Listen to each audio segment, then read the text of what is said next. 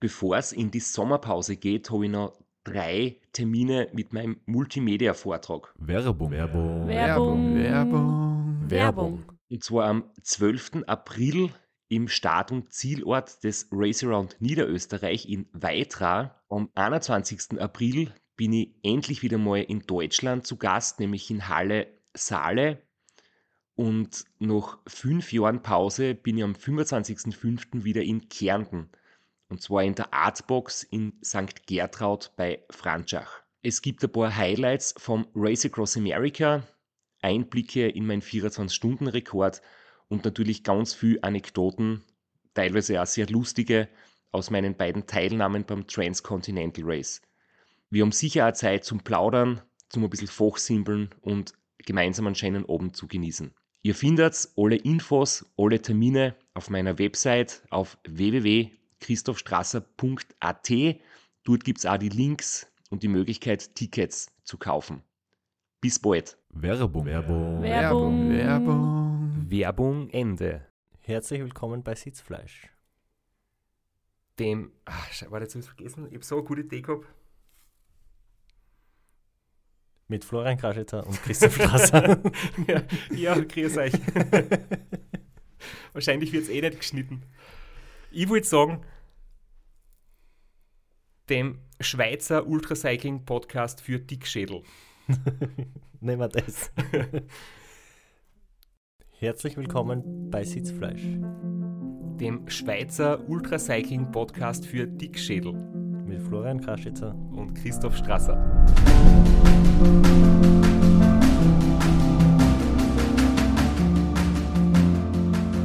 Und der Dani Wüss war so nett, hat sich nochmal für uns Zeit genommen. Und wir reden heute über das absolut legendäre Ram 2009. Und über das Buch, das der Dani Wüss im Nachhinein geschrieben hat, das heißt Duell der Dickschädel, weil es ein Kopf an Kopf Rennen war, ein Duell zwischen Juri Robic und Dani Wüss. Aber das Buch gibt es nicht mehr, also werden wir auch nicht drüber reden. genau, aber Es hat einmal das Buch gegeben. es hat das Buch gegeben, wir haben es erwähnt. Äh, man kann es nicht mehr kaufen. Ich hab's gelesen, ich kann's dir mal borgen, Flo.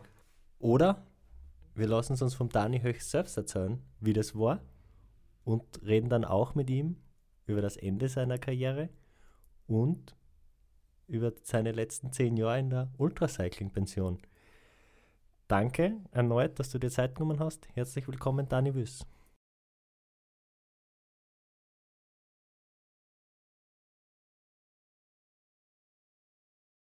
Grüß dich, Dani. Danke, dass du dir noch einmal Zeit nimmst für uns. Und wir gehen gleich in Medias Res und sprechen über das unglaubliche Ram 2009. Das RAM 2009, wo ich kurz als Einleitung ein bisschen was erzählen möchte, wie es für mich gelaufen ist, beziehungsweise aus meiner Sicht gelaufen ist, weil das war für mich das erste Mal. Und ich weiß noch, es war der Start und vor dem Start, da stehen der Dani Wüss dort, da steht der Juri Robic dort und ich war so nervös, ich weiß gar nicht, ob wir uns nur irgendwie vielleicht die Hand gegeben haben oder alles Gute gewünscht haben, aber ich war dann halt ziemlich mit mir beschäftigt und ich bin ja als Rookie 2009 ziemlich früh gestartet und ihr wart dann so dreiviertel Stunde oder so hinter mir. Und dann bin ich eigentlich recht gut unterwegs gewesen und ich habe dann die Wüste erreicht, es ist dunkel gewesen und erst dann ähm, hat mich der Jure überholt. Der Jure Robic, der, sage ich mal, große Favorit. Also, ich weiß, der Dani war dabei und der Dani hat sicher seine großen Erwartungen gehabt, aber es war einfach, der Jure war sicher Favorit. Und der Dani war noch hinter mir, der Marco Balner war noch hinter mir und dann ist ein Official gekommen, der hat uns aufgehalten. Wir haben ein Penalty gekriegt, aber normalerweise kriegst du ein Penalty und fährst weiter und mussten dann bei einer der allerletzten Time Stations absitzen. Nur, wir haben einen Official gehabt, der hat uns da eine Predigt gehalten. Es war nämlich das Drehlicht am Auto. Da war der Klebestreifen auf der Vorderseite zu dünn. Das heißt, man hat quasi das Licht ein bisschen durchgesehen nach vorne und das, das blendet den Gegenverkehr. Und der hat uns da eine Viertelstunde erklärt, was alles falsch ist. Und dann sind wir weitergefahren und während ich gestanden bin, ist der Dani Wüss vorbeigefahren, ist der Marco Palo vorbeigefahren, ist der Jure wieder vorbeigefahren, weil dann habe ich zwischen noch einmal zurück überholt sogar, als er die Schuhe gewechselt hat. Ja, und dann waren meine, meine ich sag mal, feuchten Träume von einem Spitzenergebnis nach zwölf Stunden wieder hin. Und ja, das war so mein erster Eindruck vom Ram und plötzlich war es halt so, ich war auf Platz 4 und äh, Robic, Wüss und Barlow waren, waren in Führung. Das war so mein Einstieg ins Ram 2009 und da würde ich jetzt irgendwie gern wissen, Dani, wie es für dich am Anfang gelaufen ist. Beziehungsweise vielleicht gehen wir ein Stück weiter zurück und du erzählst uns überhaupt, mit was für einer Erwartung bist du am Start gestanden. Du, die letzte Episode haben wir damit beendet, dass du gesagt hast, die Crocodile Trophy, das war dein Startschuss. Da hast du die richtig gut gefühlt und bist dann wahrscheinlich mit entsprechend hoch, hohen Erwartungen am Start gestanden 2009. Ja, für mich war ganz klar, 2009 wollte ich nochmals gewinnen. Ich stand am Start. Das Teilnehmerfeld war ja exzellent und mein Ziel war ganz klar Sieg. Und ich fühlte mich wirklich sehr gut, war top vorbereitet. Das Team, alles hat gepasst und so gingen wir auch an den Start. Und die erste Nacht, die war mittelmäßig, oder? Weil du bist an mir vorbeigefahren. Ich habe gedacht, passt. Aus meiner Sicht alles in Ordnung. Die großen Favoriten sind vorn weg. Und ich habe einen Rookie-Fehler gemacht. Wir haben einen Penalty gekriegt und ich bin jetzt einmal ja, halt hinten dran. Wir müssen aber bei jeder Abfahrt quasi den Freeway verlassen und sofort wieder auffahren. Und dann war die Situation, vor mir ist jemand, der extrem langsam fährt und wir dürfen nicht überholen. Und dann ist der Marco vor mir und noch weiter vor mir ist jemand, ich habe nicht gesehen, wer das war, der ist einfach so im Schritttempo dahin gerollt und ich war halt ein bisschen krantig, weil ich habe nicht überholen können und ich würde wesentlich schneller fahren. Und dann waren wir bei der nächsten Ausfahrt vom Freeway und plötzlich bist du, Dani, rechts rangefahren und du warst derjenige, der da einen kompletten Einbruch gehabt hat. Ja, das ist so. Ich war der Übeltäter, Christoph. Nein, wie du richtig gesagt hast, wir sind auf den Freeway gefahren und da merkte ich nach 15 Minuten, oh, etwas stimmt nicht. Ich hatte Magenbeschwerden und hatte immer das Gefühl, wie ich aufs WC muss. Und auf dem Freeway kannst du ja nicht einfach anhalten. Ich wusste, ich muss fahren bis zur nächsten Stelle. Und es war für mich, wie mir einer den Stromstecker gezogen hat. Auf einmal ging nichts mehr. Und habe mich da so irgendwie durchgekämpft. Ich weiß nicht, das waren vielleicht 30 Kilometer lang bis zur nächsten Ausfahrt. Und wie du es gesagt hast, rechts raus. Und ich konnte nicht mehr richtig die Hosen abziehen. Kam schon alles unten und oben, alles zur gleichen Zeit. Ich war dort circa anderthalb, zwei Stunden am Straßenrand und habe mich übergeben müssen. Durchfall, übergeben, Durchfall. Ja, es war, für mich war eigentlich schon fast klar, hier ist das RAM 2009 zu Ende. Und ich habe dann noch äh, die, eine Betreuerin, die da war, die hat dem Arzt gesagt, kannst du nichts machen. Und der hat nur gesagt, der Scheiß muss raus. Und wenn es zwei Tage dauert. Und das ist, klingt so nach, nach klassischen Symptomen, die man hat, wenn man zu lang, zu viel in der Hitze ist, oder? War das so eine Art Hitzeschlag oder was war das? Nein, das ist ganz einfach. Heute kann ich es ja sagen. Der Fehler ist schon vor dem Start. Man hat das Gefühl, man muss sich vollladen, dass das Fass, das, bei mir war es eigentlich so.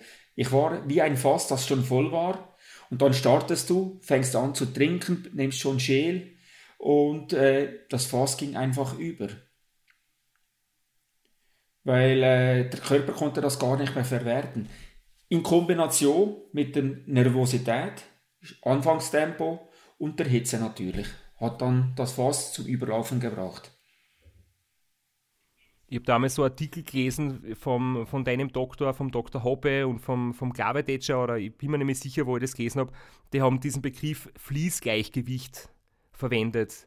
Dass nämlich genau die Energie, die du quasi produzierst, ähm, die du aufs Pedal bringst, die Energie musst du zu dir nehmen. Und wenn du halt zu viel zu dir nimmst oder natürlich zu wenig, dann entsteht kein Gleichgewicht und dann bist du früher oder später entweder eben bist du übermäßig voll und musst mit Durchfall oder du hast einen Hungerast und, und stehst. Richtig, ja. Genau so ist es. Und gerade zu Beginn ist halt immer das Wichtigste, das Gleichgewicht herzustellen. Und das ist eigentlich so der, die Aufgabe am ersten Tag. Wenn du das Gleichgewicht erreicht hast, dann geht es eigentlich meistens recht gut dahin. Ja, das ist so, ja. Mhm. Und bei mir war es dann wirklich so, dass nach 12 Stunden, 13 Stunden ist das Fass übergegangen. Und ich stand da, zwei, zweieinhalb Stunden waren wir dann eigentlich außerhalb vom Rennen.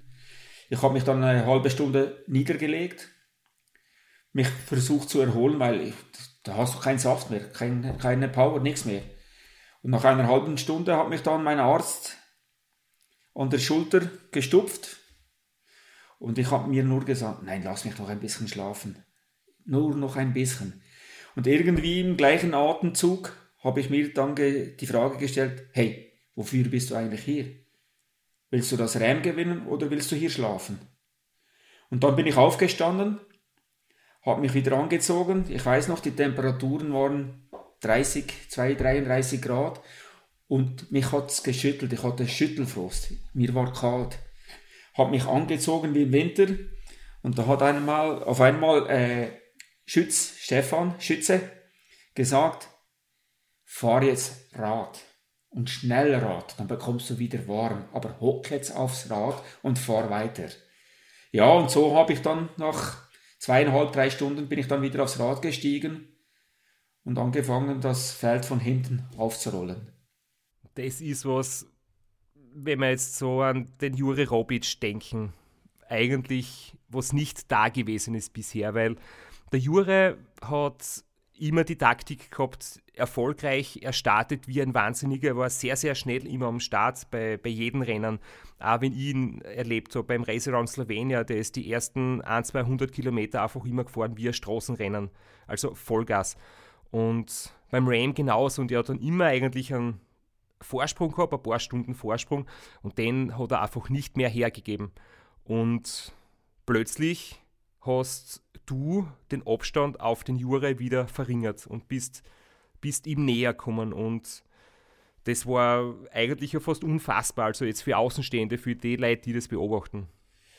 Ja, richtig. Ich meine, wir haben unser Rennen dann nach Programm eigentlich weitergefahren, äh, unsere Schlafpausen gemacht, jede Nacht die Stunde, dreiviertel Stunde habe ich geschlafen.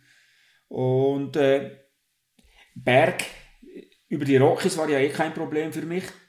Ich war ja von der Körperstruktur her, war ich ja der Bergfahrer, nicht unbedingt der Roller und konnte dort immer wieder ein bisschen Zeit gut machen. Durch Kansas durch blieb es alles beim Alten und dann nach Mississippi, dort über die Hills, die Wellen, äh, konnte ich dann wieder Zeit gut machen. Und irgendwann, ich weiß nicht, nach zweieinhalbtausend, dreitausend Kilometer war ich dann bei Jure wieder dran. Ja unfassbar. Also auch die Motivation so lang hochzuhalten. Äh, es gibt da andere Athleten, Athletinnen, die das wahrscheinlich mental nicht geschafft hätten, mit dem Ziel, das zu gewinnen, am Start zu stehen und dann 2000 Kilometer gegen den Star der Szene an zwei, drei Stunden Rückstand hinterherzufahren. Das ist wie wenn du im, in einem Grand Slam-Finale gegen Novak Djokovic zwei Sätze hinten bist. Äh, da glauben die wenigsten dran, dass noch was geht. Und das war bei Juri Rovic immer so. Wenn der in Führung war, war eigentlich der Kas war gegessen. Ich weiß nicht, ob, ob, ihr in der Schweiz den Spruch kennt, Schweizer Käse. Ähm, quasi die Geschichte ist erledigt, da geht nichts mehr. Das ist, das ist schon äh, entschieden, mehr oder weniger. Und das finde ich so beeindruckend, dass du da einfach noch dran glaubt hast mit einem Rückstand von drei Stunden auf Jure Robic, dass da noch was geht. Und ich bin dann zu der Zeit ja schon ausgeschieden. Ich war, ich glaube, irgendwo in den Rocky Mountains hast du mich zurück überholt. Ich habe dann kurz danach in Kansas eben meine gesundheitlichen Probleme gekriegt und bin dann ausgeschieden, bin am Halfway Point im Krankenhaus dann gelandet und habe das dann mitverfolgt und ich weiß halt gar nicht mehr, ob mir die, ob mir die Luft weggeblieben ist, weil ich eben krank war oder weil ihr so ein Wahnsinnstrennen geliefert habt und ich das einfach nicht glauben habe können. Und da waren ja dann wirklich Time Stations, ihr seid Time Stations hintereinander quasi mit den gleichen Zeiten gefahren, war es Kopf an Kopf über Tage hinweg. Und es war als Zuschauer einfach unfassbar. Ja, es war auch für uns unfassbar. ich muss vielleicht noch ein bisschen ausholen. Für mich war es ja natürlich ein psychologischer Vorteil. Ich konnte ja meinen Abstand immer ein bisschen verringern und habe dann Jure hinten eigentlich auf der Bälle gesessen. Für mich war es ein Vorteil. Er wurde vielleicht ein bisschen nervös. Und bei mir ist natürlich so, äh, wenn ich dann mal den Gegner vor mir habe, dann kann ich mich ganz schön festbeißen. Und äh, sicher hatte ich auch noch, ich wusste ja von den Penalties von Jure und wusste, ich muss jetzt einfach dranbleiben. Und wir haben uns dann wirklich nichts mehr geschenkt. Wir haben uns, das war nicht mehr Ultracycling, das war Radrennen, was wir dort bestritten haben. Wir sind wirklich, wir haben uns einander ganz schön wehgetan. Wir hatten, haben uns schön Schmerzen bereitet.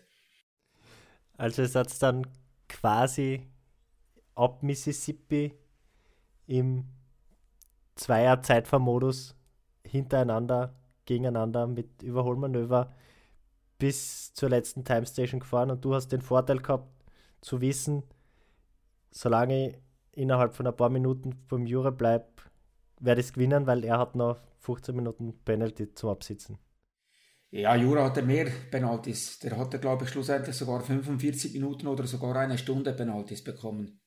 Bis zu dem Zeitpunkt.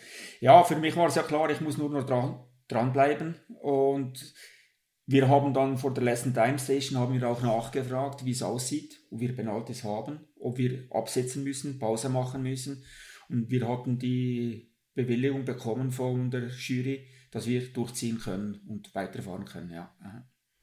Also vielleicht ganz kurz, äh, das gab es früher, das gibt es inzwischen nicht mehr. Jetzt wird die Zeit einfach am Ende bei der Zielzeit dazugerechnet. Damals, 2009, war es noch so, dass man bei der letzten Time Station die Penalties tatsächlich absitzen musste. Das heißt, man wurde bei der letzten Time Station für 15, 45 Minuten, eine Stunde angehalten und durfte nicht wegfahren. Richtig, ja, richtig. Du und jetzt eine andere Frage noch. Ich habe ja auch einmal ein sehr, sehr knappes Rennen gehabt, 2012, wo der Reto Schach schlussendlich gewonnen hat und wir waren Zweiter.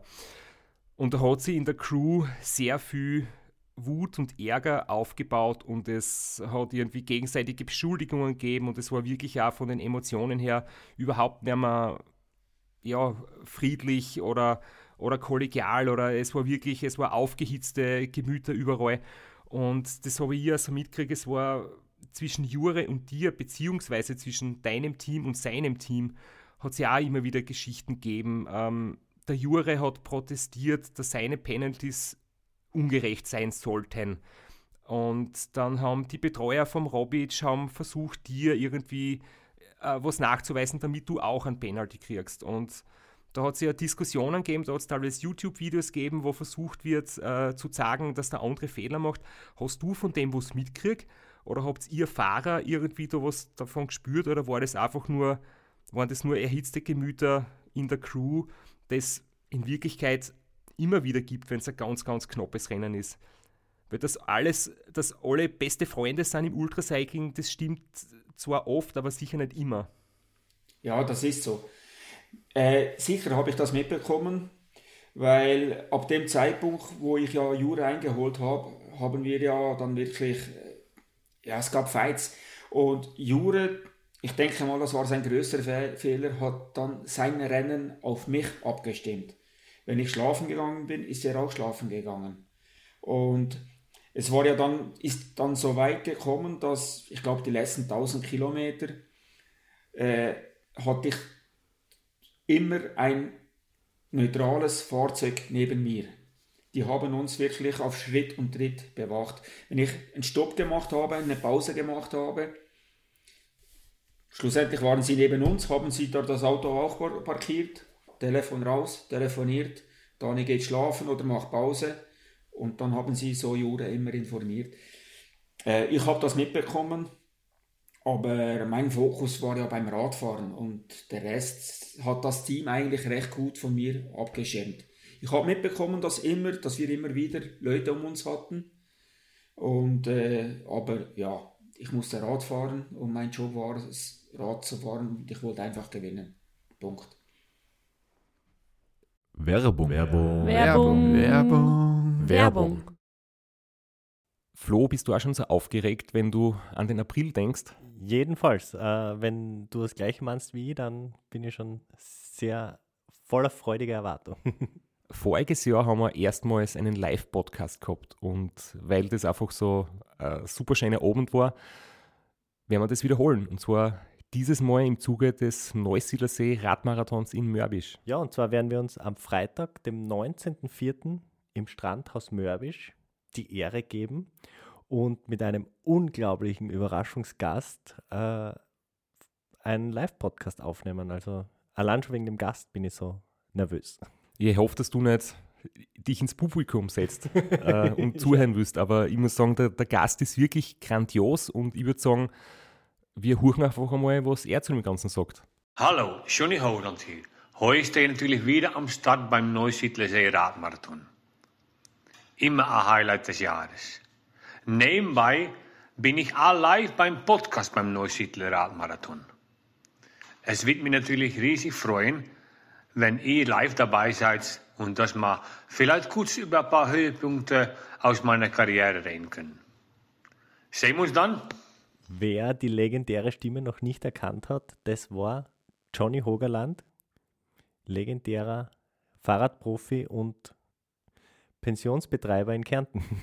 Ja, und noch unter anderem dreimaliger Teilnahme oder Finish bei der Tour de France, jetzt auch im, in der Radmarathon-Szene sehr erfolgreich und sehr umtriebig. Und ja, wir freuen uns sehr, dass wir mit ihm äh, den Abend gestalten können.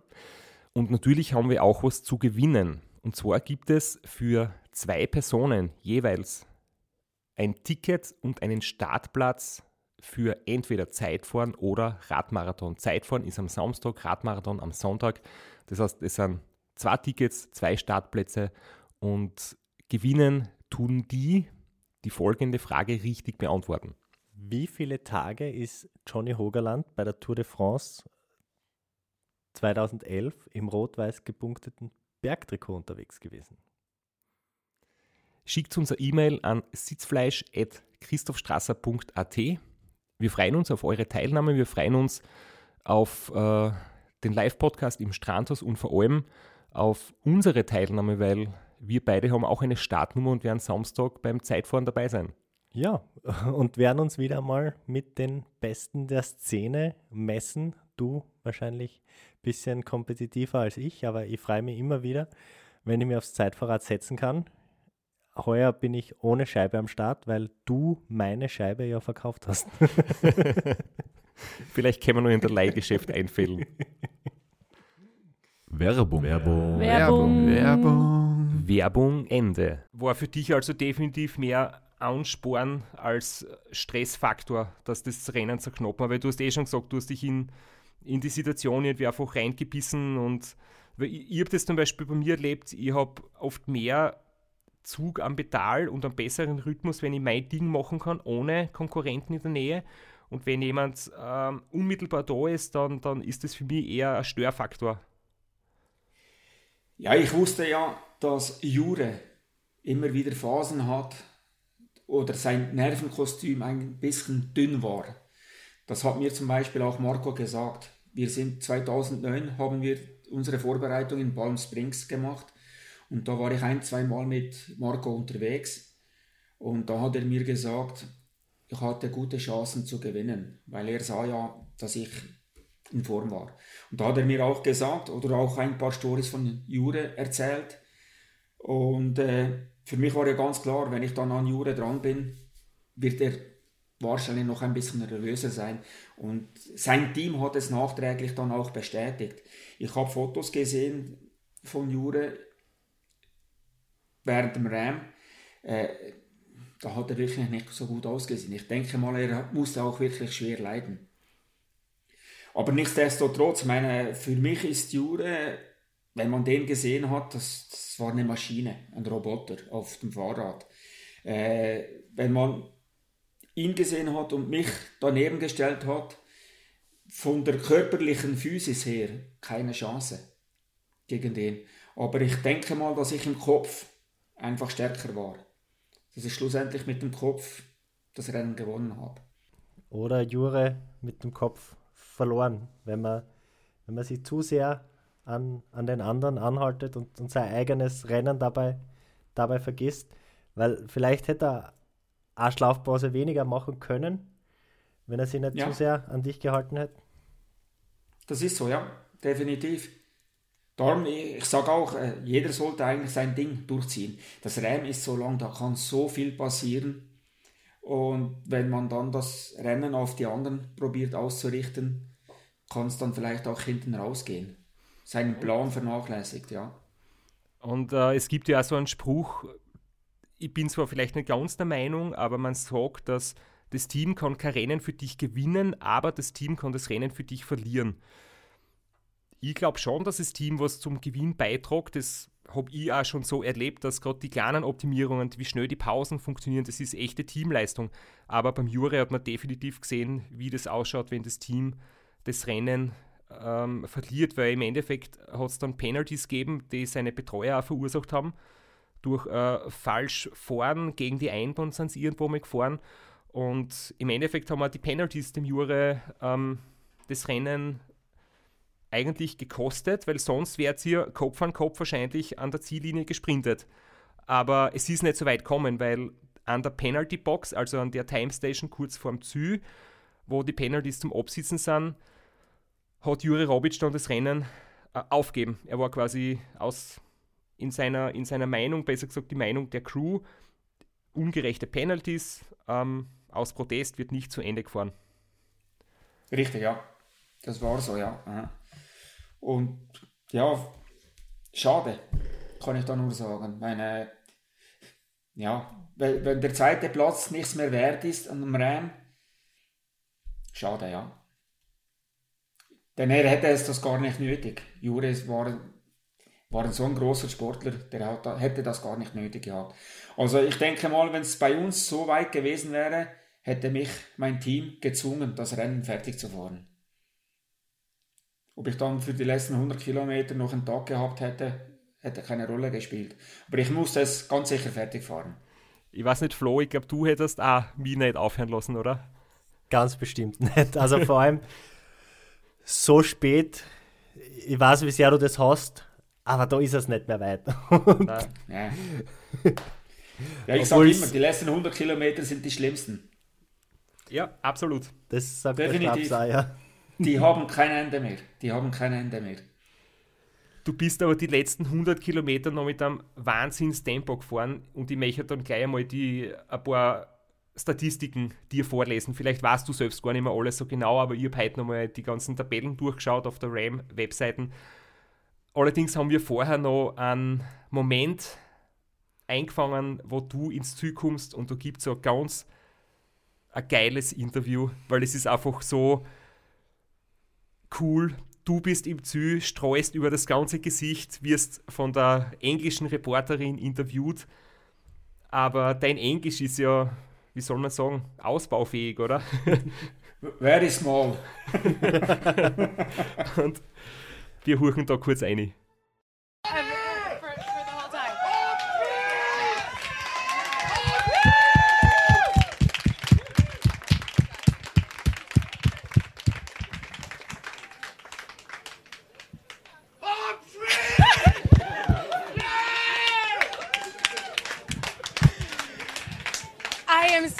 Excited to be here, and this is my favorite interview since the beginning.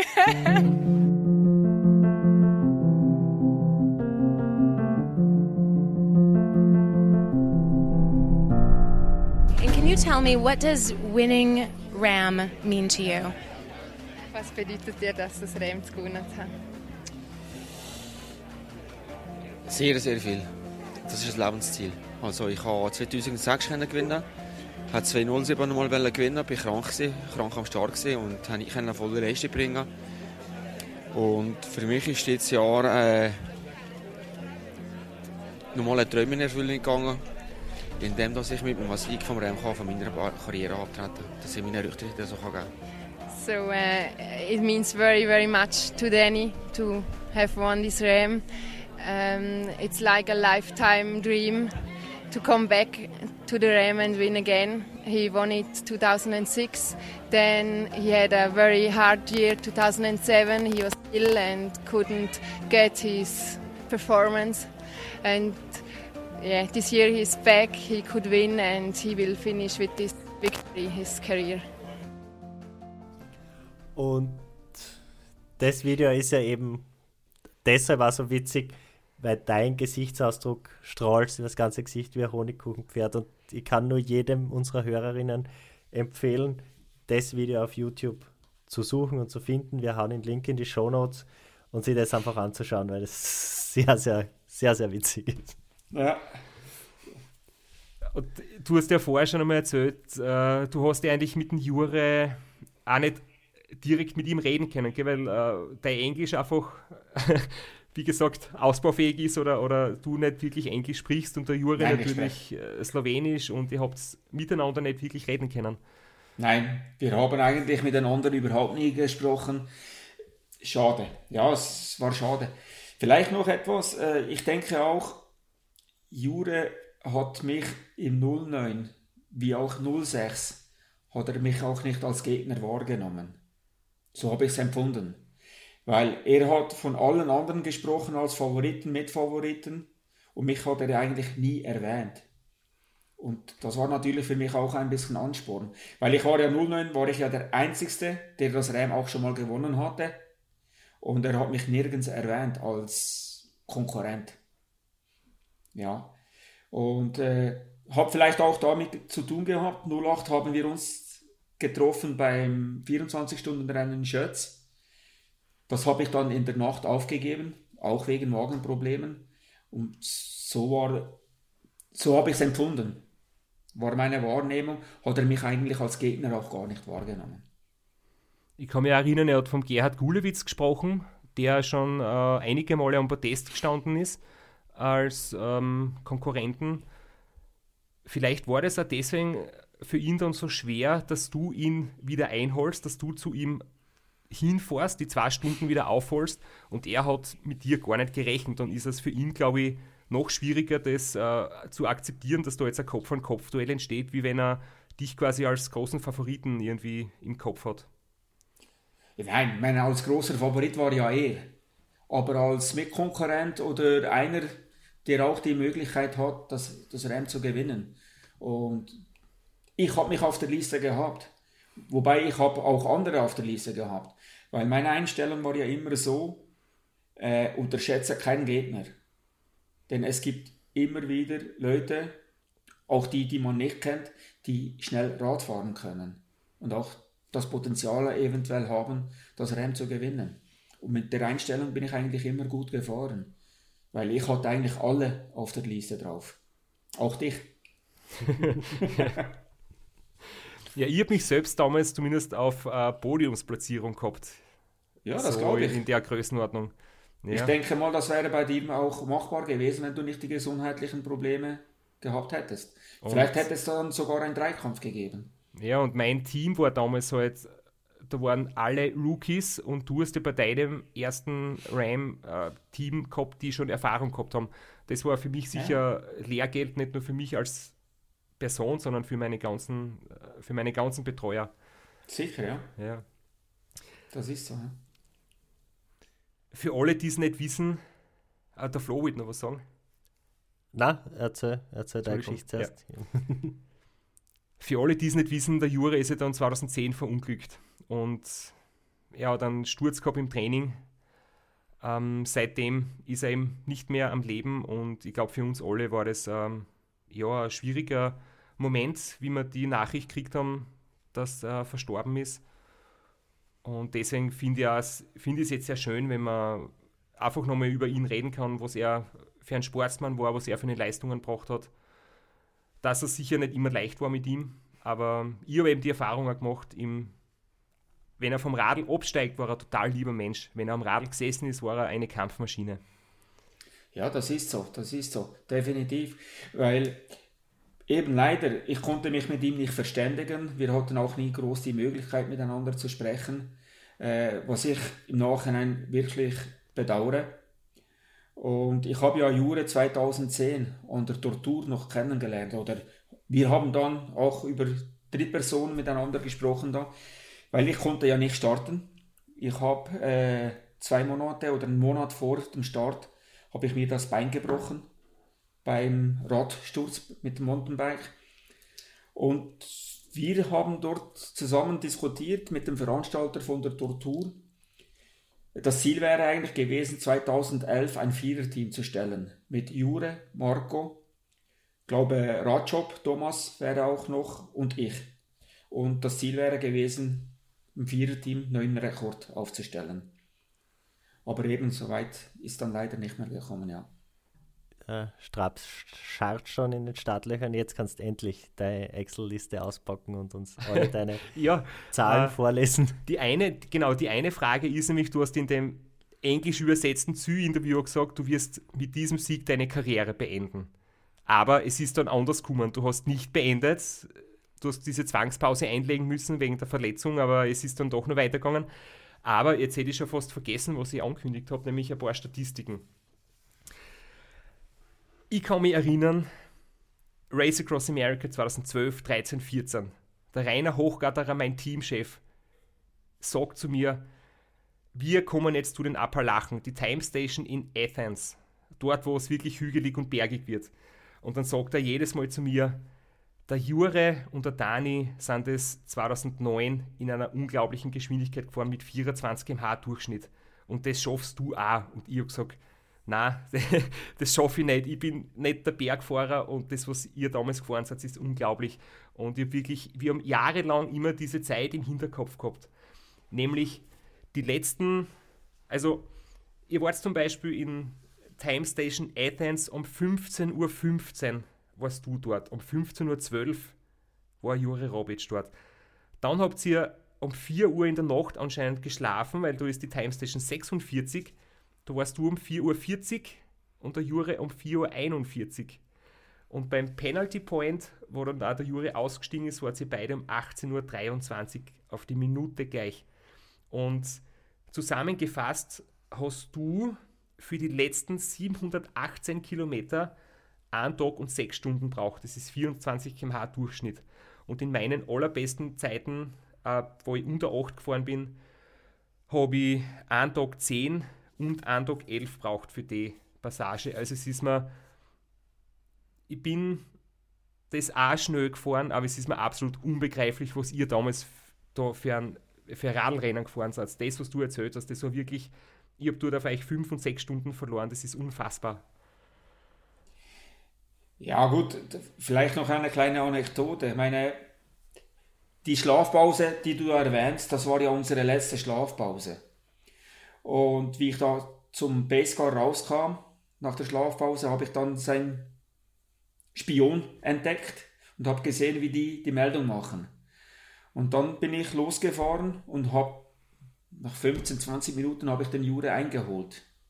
Er hat sich dann auch gerade aufs Rad gesetzt. Und dann ging es dann wirklich los. Da bin ich wie die Feuerwehr neben ihm vorbei, direkt Angriff gestartet und Jure lässt so nicht auf sich warten halt. Ist er nach 15 Minuten ist er neben mir wieder vorbei und dann ging es dann richtig los. Die ganze Nacht durch haben wir eine Attacke nach der anderen gesetzt und bergab teils stockfinstere Nacht. Die Basecars sind uns gar nicht mehr nachgekommen, so schnell sind wir runtergefahren. Und ich weiß, gegen Morgengrauen hin habe ich dann zu meinem Team oder zu meiner Crew gesagt, ich glaube, jetzt ist es an der Zeit, dass man wieder das Hirn einschaltet. Weil, äh, wenn das so weitergeht, seht, sehen wir das Ziel nicht. Dann hätte es uns irgendwann grausam verblasen. Und ich wusste ja von meinem Vorsprung von den Penalties her. Und dann habe ich ihn ein bisschen an der langen Leine gelassen, so vier, fünf Minuten Vorsprung, einfach nicht weiter. Und so haben wir das Ding dann eigentlich durchgezogen. Ich hatte ja immer, ich sah ihn immer wieder und war dann halt ein bisschen im Windschatten. So ging wie, ging wie in der Pro Tour. Tag 8 ja. ist Ram und es wird gefahren wie in der Pro Tour. Unglaublich. Heiße Duelle mit 23 km/h in der Pro Tour.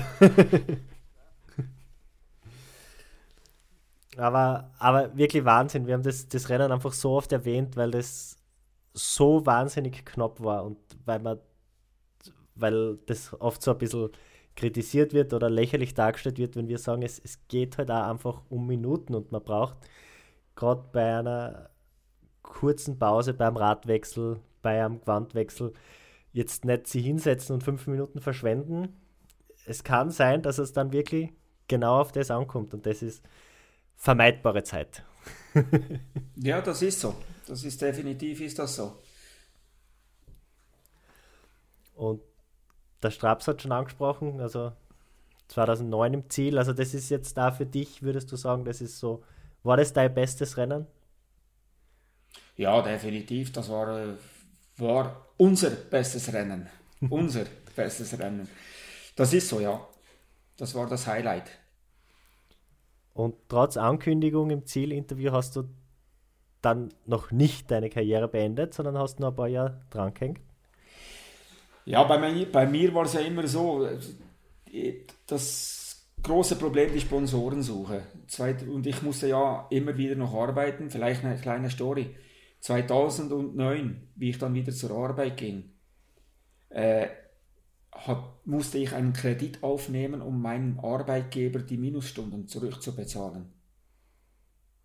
Weil ich so viel im Minus war, musste ich das dann wieder zurückbezahlen irgendwie. Und ich wusste nicht, wie es weitergeht. Sponsoren hatte ich keine mehr. Und mein Arzt oder meine Crew hat mir immer gesagt, Dani, bleib schön am Ball, trainiere noch ein bisschen weiter. Vielleicht ergibt sich ja dann noch etwas. 2010 war ja dann eh Pause mit dem Beinbruch. Und 2011 bin ich dann im Frühjahr mit einem gebrochenen Bein, mit Platte im Bein. Laufen konnte ich nicht, Radfahren ging wieder. Ging ich dann mit, von der Tortur aus in ein Trainingscamp nach Mallorca. Dort habe ich dann die Leute kennengelernt, die mich dann weiter unterstützt haben. Das, das war dann für mich das große Glück.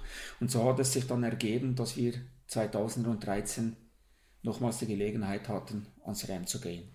Es ist ja ganz kurz eingrätschen. Du bist jetzt der Zweite, der uns das erzählt. Also, junge Athleten und Athletinnen da draußen, wenn ihr euch ein RAM finanzieren wollt, fahrt nach Mallorca. Da gibt es anscheinend Menschen, Radsportbegeisterte Menschen, die euch Geld fürs RAM geben. Der Pierre hat das erzählt, du erzählst uns das jetzt ja, auch. schon fast gleich. Aber das andere ist ja einfach, es ist, die Realität ist halt echt brutal. Du bist zweifacher RAM-Sieger und musst einen Kredit aufnehmen, damit du das, das Alltägliche oder den Job irgendwie bewältigst, das ist schon echt krass, wirklich. Man glaubt oft, dass man, dass man dann sehr viel Möglichkeiten hat oder dass sich Türen öffnen oder dass man dann zu Verdienst kommt. Bei mir ist es glücklicherweise dann in den Jahren nach den, den großen Erfolgen gut gelaufen, auch wirtschaftlich und, und so, aber es ist, glaube ich, da in der Schweiz nochmal wesentlich härter aus Ultracycling was fürs Leben an, an Einnahmequellen oder an Vermarktungsmöglichkeiten mitzunehmen. Ja, das ist definitiv so. Ich denke mal, in Österreich hätte ich es wahrscheinlich ein bisschen leichter gehabt. Dazu mal. Wie, wie hier in der Schweiz. Meine, man nimmt es zur Kenntnis, aber that's it. So ist es, fertig, ja. Man bekommt es mit, was einer leistet, was man macht. Und ich hatte dann wirklich Glück, dass ich über Beziehungen äh, gute Leute kennengelernt habe, die mich dann auch unterstützt haben. Und so konnte man das, das machen. Aber eben, meine, ich hatte ja einen Leistungsausweis. Äh, das ist für junge Athleten, die ins Business einsteigen, halt noch viel schwerer die haben vielleicht noch keine Resultate, keinen Leistungsausweis und da muss man dann viel halt selber beifügen, hinzufügen. Ja, also bevor wir jetzt noch ganz kurz das Rennen 2013 ansprechen, dann deine Abschiedstournee quasi. Ähm, was war dann im Endeffekt deine Zielzeit 2009? Das war ja du bist mit dem Stahlrad gefahren, du bist ohne Zeitfahrer gefahren, aber es war auch eine sehr schnelle Zeit. Ja, 2009 war die Zeit, glaube ich, bei 8 Tagen und 6 Stunden. Da irgendwie waren wir. Genau habe ich sie nicht mehr im Kopf, ja. ja. das stimmt, 8 Tage, 6 Stunden habe ich auch rausgesucht. Ich denke, das war damals die schnellste Zeit, oder? Von der Durchschnittsgeschwindigkeit her. Oder die, Ja, genau. richtig, ja. Aha, Weil die, ja. die allerschnellste Zeit vom Rob Kish mit 8 Tagen 3 Stunden war von einer kürzeren Strecken. Ja, ja. Also so genau habe ich es nicht im Kopf. Das, äh, ja, ist so. Und für 2013 war dann das Ziel unter 8 Tagen. Das Ziel war eigentlich, Christoph ein bisschen einzuheizen. Ja, 2013. Reto Schach hat angefangen mit dem unter 8. Ich habe irgendwie müssen das. Ich habe ihm das wirklich zutraut und ich habe es dir natürlich zutraut. Ich habe es mir selbst auch zutraut, aber für mich war halt der. Es war schon sehr viel von außen auch gemacht, die, die unter 8 Geschichte. Also ich habe es halt einfach von, von dir und vom Reto mitkriegt und ich habe halt gedacht, mir ist wichtiger, schneller zu sein als ihr. Egal ob 7, 8, 9 oder 10 Tage, weil hängt vom Wetter ab, kann man nicht beeinflussen, aber da war schon die, die Emotionen und die Anspannung, die Stimmung vor dem Rennen war 2013 wirklich sehr speziell. Ja gut, bei mir hat es natürlich noch eine Vorgeschichte. Äh, ich hatte bis April war eigentlich alles sehr gut bei mir und dann ist alles ein bisschen aus den Fugen geraten. Ich hatte familiäre Probleme, Trennung von der Familie und so weiter und so fort.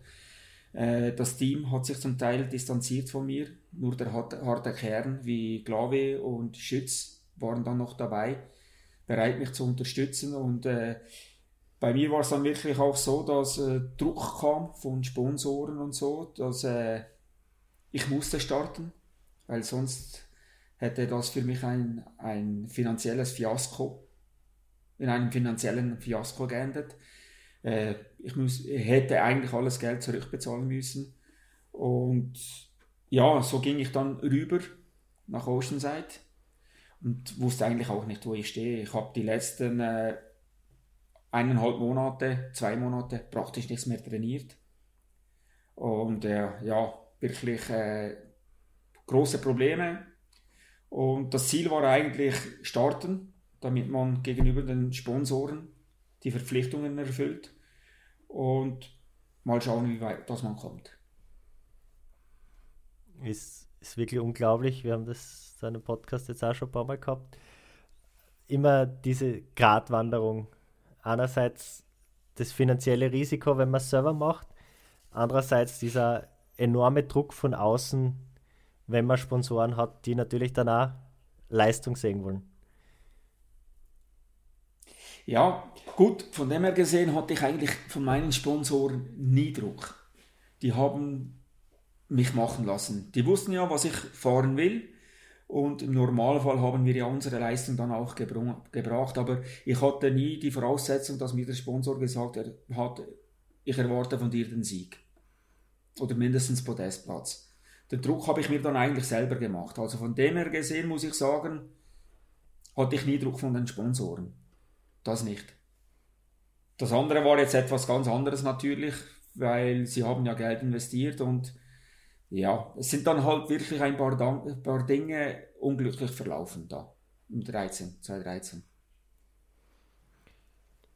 dennoch ein Wahnsinnsrennen abgeliefert. Also wir haben das Rennen schon ein paar Mal besprochen unter dem Blickwinkel des großen Duells zwischen Straps und Reto Schoch. Und du bist da relativ souverän, ein bisschen unter dem Radar mitgeschwommen, hast aber dann einen unglaublichen zweiten Platz mit ebenfalls einer Top-Zeit. Ja, es war un unter 9 Tagen, 8 Tage, 20, 22 Stunden hatte ich da. Ja. Die Zeit hätte in einem normalen Jahr eigentlich auch gereicht zum, zum Siegen. Ja. Ja, es, da hat sie leider dieser, der Pierre hat es, glaube ich, auch irgendwann einmal gesagt, äh, da hat sie dieses, das eingeschlichen, dieser Stress in dem Sport, dass man irgendwie überhaupt keine Zeit mehr hat und dass alles so wie in der Formel 1 abgeht. Aber es war jetzt, bei uns ist es so sensationell gelaufen, 2013, mir das, das Duell einfach auch wirklich beflügelt. Und ich weiß nicht, wie du das mitgekriegt hast, wie der Reto Schoch dann eigentlich auch so, an der ja einen Tag gestanden in Ohio und äh, zuerst war er recht nah an mir dran und dann hast du ihn überholt. Hast du da von dem was mitgekriegt oder warst du auch wieder so bei dir und bist dein Rennen gefahren? Ja, ich habe das da mitbekommen, dass Reto angeblich das äh, Ram aufgegeben hat. Und wie ich ihn überholt habe, habe ich ihn auf der rechten Seite von mir gesehen, wie er vor dem Hotel steht, die Fahrzeuge, und er selber hat vor dem Hotel gestanden, in ziviler Kleidung. Und da bin ich rechts rübergefahren und habe ihn gefragt, was ist los? Habe ich gesagt, fertig, ich höre auf. Und dann habe ich ihm gesagt, "Ah, bist du verletzt? Oder ist irgendetwas nicht gut? Dann hat er gesagt, nein, ist alles okay. Dann habe ich ihm gesagt, dann sitz auf das Rad und fahr das Rennen fertig. Ohne eine Verletzung, einen driftigen Grund gibt man keinen Rennen auf. Und bin dann, nach 15 Minuten bin ich dann wieder weitergefahren. Und irgendwie zwei, drei Stunden später habe ich dann gehört, Reto sitzt wieder auf dem Rad und fährt weiter. Oder was ich auch gehört habe, ist wahrscheinlich auch, dass ihm dann sein Hauptsponsor, er hatte ja den gleichen Hauptsponsor wie ich, IWC, vermutlich auch ans Herz gelegt hat, fahr weiter. Aber ich denke, der ist zerbrochen daran, weil er keine Chance sah, dich zu schlagen. Ja, über das habe ich in meinen Vorträgen schon oft geredet. Ich glaube, da war die Zielsetzung so speziell. Er hat wirklich gesagt, äh, sein Ziel ist, unter 8 zu fahren, aber ich bin mir ganz sicher, dass er damit auch gemeint hat, zu gewinnen, weil ich glaube nicht, dass er zum Beispiel glücklich gewesen wäre mit einer Zeit unter 8 und Platz 2. Und ich habe für mich immer gesagt, theoretisch können alle drei unter 8 sein. Es kann, es, wir können alle drei mit 7 Tagen 20 ins Ziel kommen. Und trotzdem bin ich dann als Dritter nicht ganz zufrieden. Also es ist schon klar, dass man da ja, sich, sich selbst manchmal vielleicht ein bisschen anlügt, wenn man so Ziele formuliert und im tiefsten Innersten will man vielleicht doch was anderes. Und das wird dann halt im Rennen bewusst, wenn du nicht schlafst, wenn du irgendwie dein Ziel nicht so ganz erreichst, wird dir bewusst, dass eigentlich in deinem Unterbewusstsein ganz was anderes drinnen ist, als das, was du dir gedacht hast. Ja, das ist so, definitiv. Wobei ich war mir ganz klar bewusst, wenn man unter acht Tagen fährt, kann man auch, hätte man das Rennen gewonnen. Ich weiß gar nicht mehr, wie, wie lange hast du gehabt? Sieben, 17? 7,22 war es und Ja. Ein Jahr später, 2014, war es dann sogar 7,15 und 56. Da Ja. war es dann nochmal brutal schnell und 2014 war wirklich, das war das perfekte Rennen für mich. Da Ja. hat das, war das Wetter günstig, da war keine Schwächephase drinnen, da war kein Kopfdurchhänger drinnen, da war halt wirklich alles, alles ideal. Ja, ja, ohne geht's, sonst geht es ja auch nicht. Das ist, das ist ganz klar so, ja. ja. Aber eben, Sport ist ja auch ein bisschen Psychokrieg und das, das, da- das habe ich genossen, ich habe das gerne gehabt, ja. Ich habe das auch extrem gut gefunden und das ist etwas, was ich jetzt vermisst habe in die letzten Jahre. Da hat es halt Jahre gegeben, wo die Konkurrenz ein bisschen weniger gut war oder wo halt die Abstände sehr, sehr groß waren und ich habe das immer super gern, wenn es halt einfach wirklich, so wie du sagst, wenn es ein Fight ist. Ja, das, macht es einfach spannend. Ja, ja.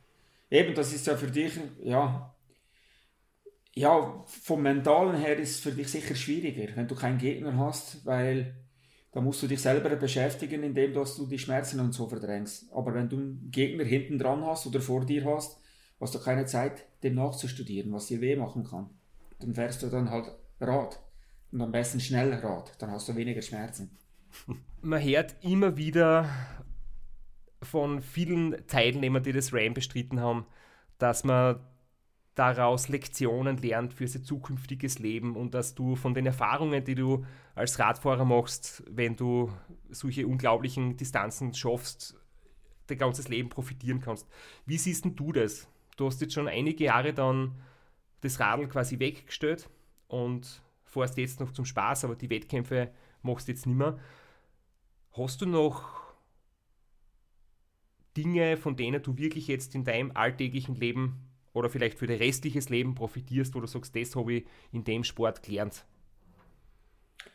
Ja, sicher habe ich gelernt. Ich meine, sich durchzusetzen, zu beißen oder die Ausdauer ist ja immer noch da. Und äh, es wird ja auch im eigentlichen Leben nichts geschenkt einem. Und äh, ich denke, das Wichtigste, was ich mitgenommen habe über all die Jahre, ist einfach zu kämpfen. Wenn man überzeugt ist von einer Sache, dass man dranbleibt und das auch durchzieht. Und der Ehrgeiz ist sicher auch noch da. Das ist auch, das sind Tugenden, die du dort mitbekommst und die man auch fürs Leben mitnehmen kann. Und ich denke, Sport ist generell eine Lebensschule. Ob man jetzt Ultracycling macht oder auch sonst etwas. Äh, eben, den Glauben nicht verlieren an das Gute und einfach immer dranbleiben. Dann kommt's gut. Hand aufs Herz, wenn du jetzt nicht gerade mit uns in einem Podcast sitzt und drüber redest, wie oft denkst du dir in deinem Alltag, ich bin Ramsieger?